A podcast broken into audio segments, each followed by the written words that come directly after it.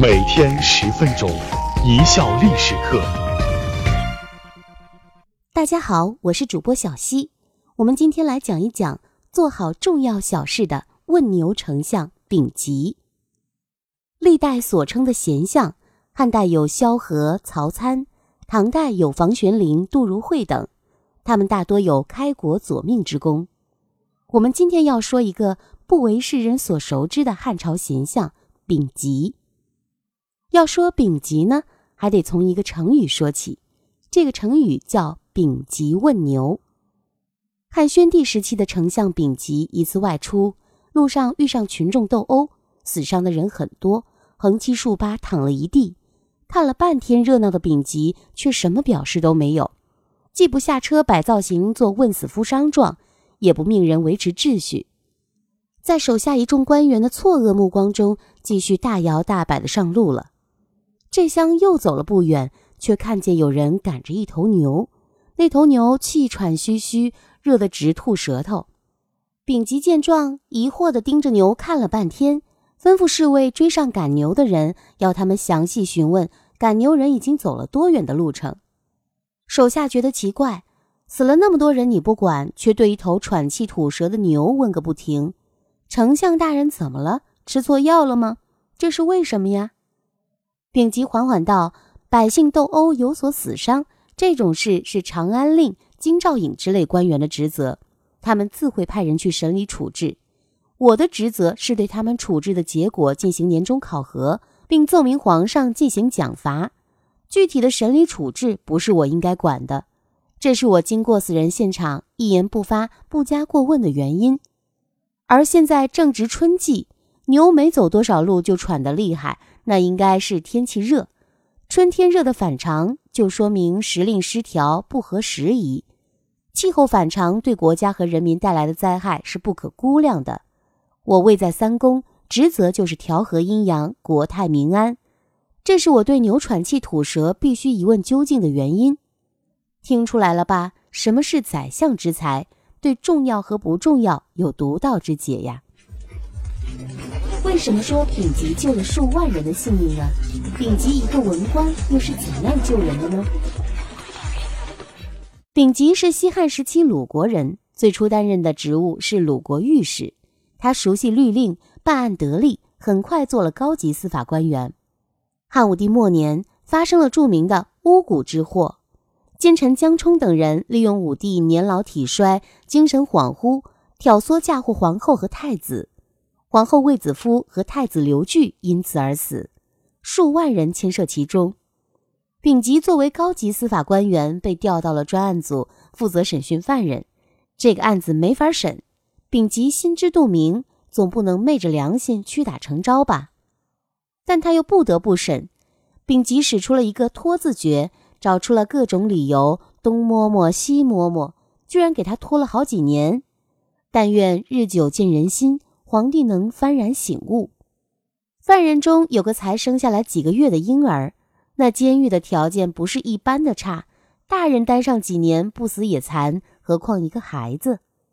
丙吉暗中让两个有奶水的女犯人轮流喂养，注意婴儿的安全和冷暖，并每天亲自检查。可狱中条件实在太差，孩子在狱中还是多次得病。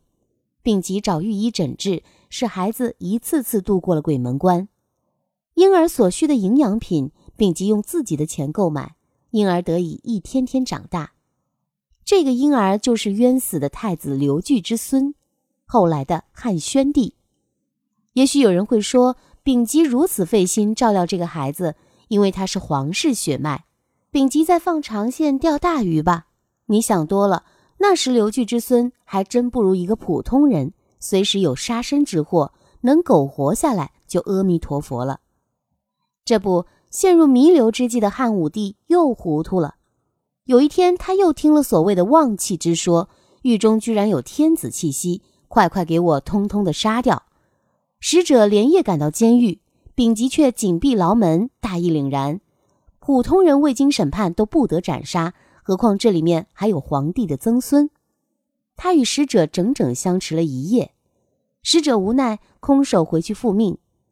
弥留之际，汉武帝又回光返照了，认为这可能就是天意，不仅没追究，反而大赦天下。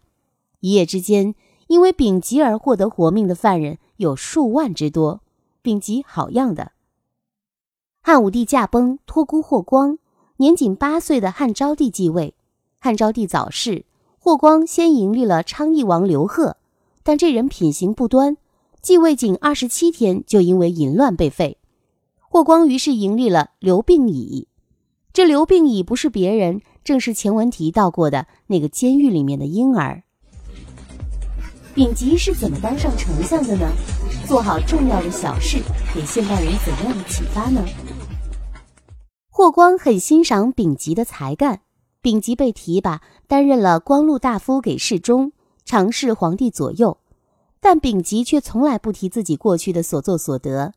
汉宣帝本人也压根儿不知道。丙吉凭借才能和品行获得了汉宣帝的信任，当上了太子的老师。事情的揭晓是因为一起宫女上书的小事件。一宫女声称自己对宣帝有抚育之功，皇帝寻要证据，宫女就说丙吉知道啊。丙吉确实认识这个宫女，与宫女对峙：“你当年不好好侍奉皇曾孙，现在还好意思来索取功劳？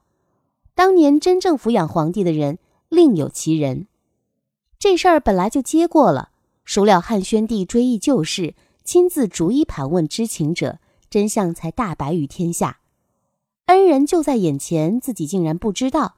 宣帝大为感慨，当即封丙吉为鄱阳侯，食邑一千三百户。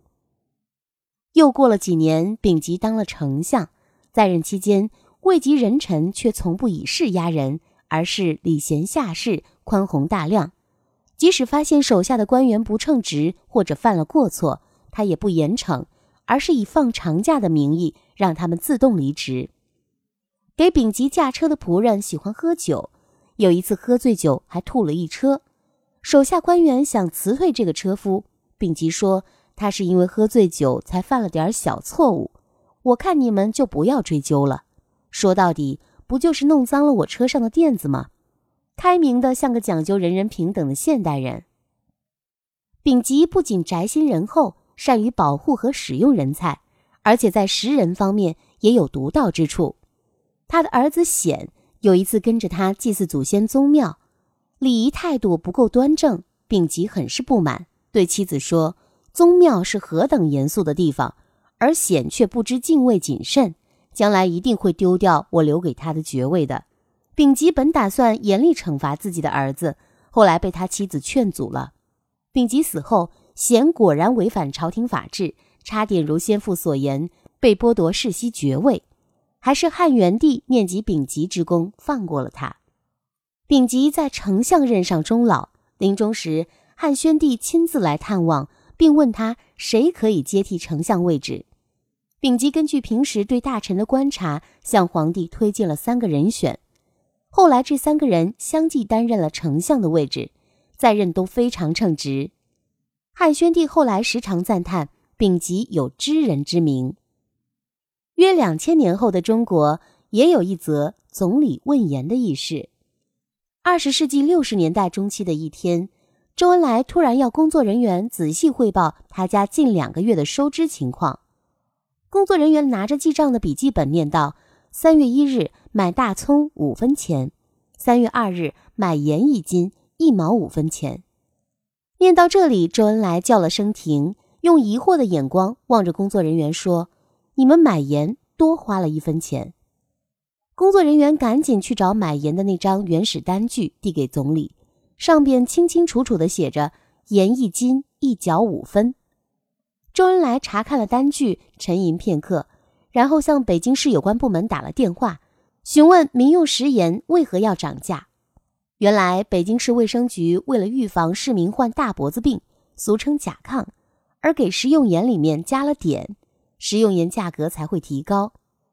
第二天，周恩来在外出时对工作人员说：“我不是在意多开支的那一分钱，只是食盐关乎千家万户，可不能随意涨价，关乎老百姓的事，再小也得重视。”现代管理学有个三大基本原则之说：一、不做不该做的事；二、不做不重要的大事；三，做好重要的小事。不过问群众斗殴是不做不该做的事，丙级问牛和总理问言都是在做好重要的小事情。各位听众细心体会，做好重要的小事，有点像老子所说的“治大国如烹小鲜”的意思。感谢大家的收听，本节目由一笑而过影音工作室出品。